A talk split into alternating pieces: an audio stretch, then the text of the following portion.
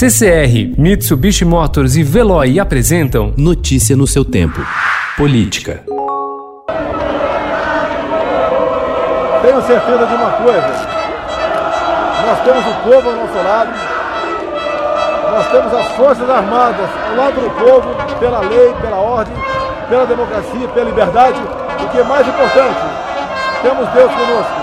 O Brasil tem tudo para dar certo. O Brasil vai dar certo. Um abraço a todos.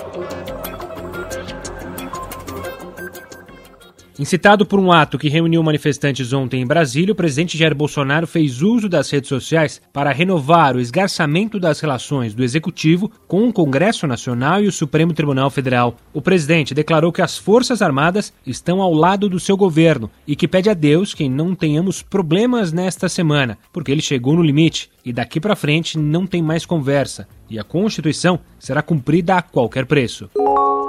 Apoiadores do presidente Jair Bolsonaro agrediram com chutes, socos e empurrões a equipe de profissionais do Estadão que acompanhava uma manifestação pró-governo realizada ontem em Brasília. O fotógrafo Dida Sampaio registrava imagens do presidente em frente à rampa do Palácio do Planalto, numa área restrita à imprensa, quando foi agredido. Em nota, a diretoria e os jornalistas do Estado repudiam veementemente as agressões aos profissionais do jornal. Trata-se de uma agressão covarde contra o jornal, a imprensa e a democracia. A violência, mesmo vinda da COP e dos porões do poder, nunca nos intimidou. O jornal pede ainda uma apuração por agentes não vinculados às autoridades federais que, pela ação e pela omissão, se acumpliciam com um processo em curso de sabotagem do regime democrático.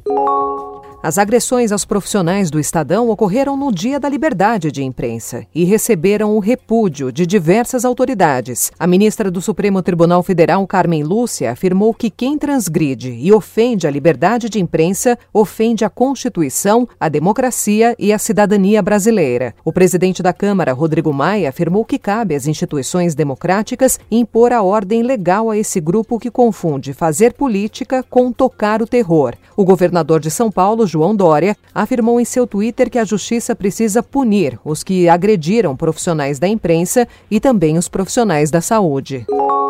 A Associação Nacional de Jornais repudiou em nota as agressões sofridas por profissionais do Estadão que acompanhavam uma manifestação de apoio ao presidente Jair Bolsonaro na esplanada dos ministérios em Brasília. A Associação Brasileira de Jornalismo Investigativo também condenou os ataques aos profissionais de imprensa.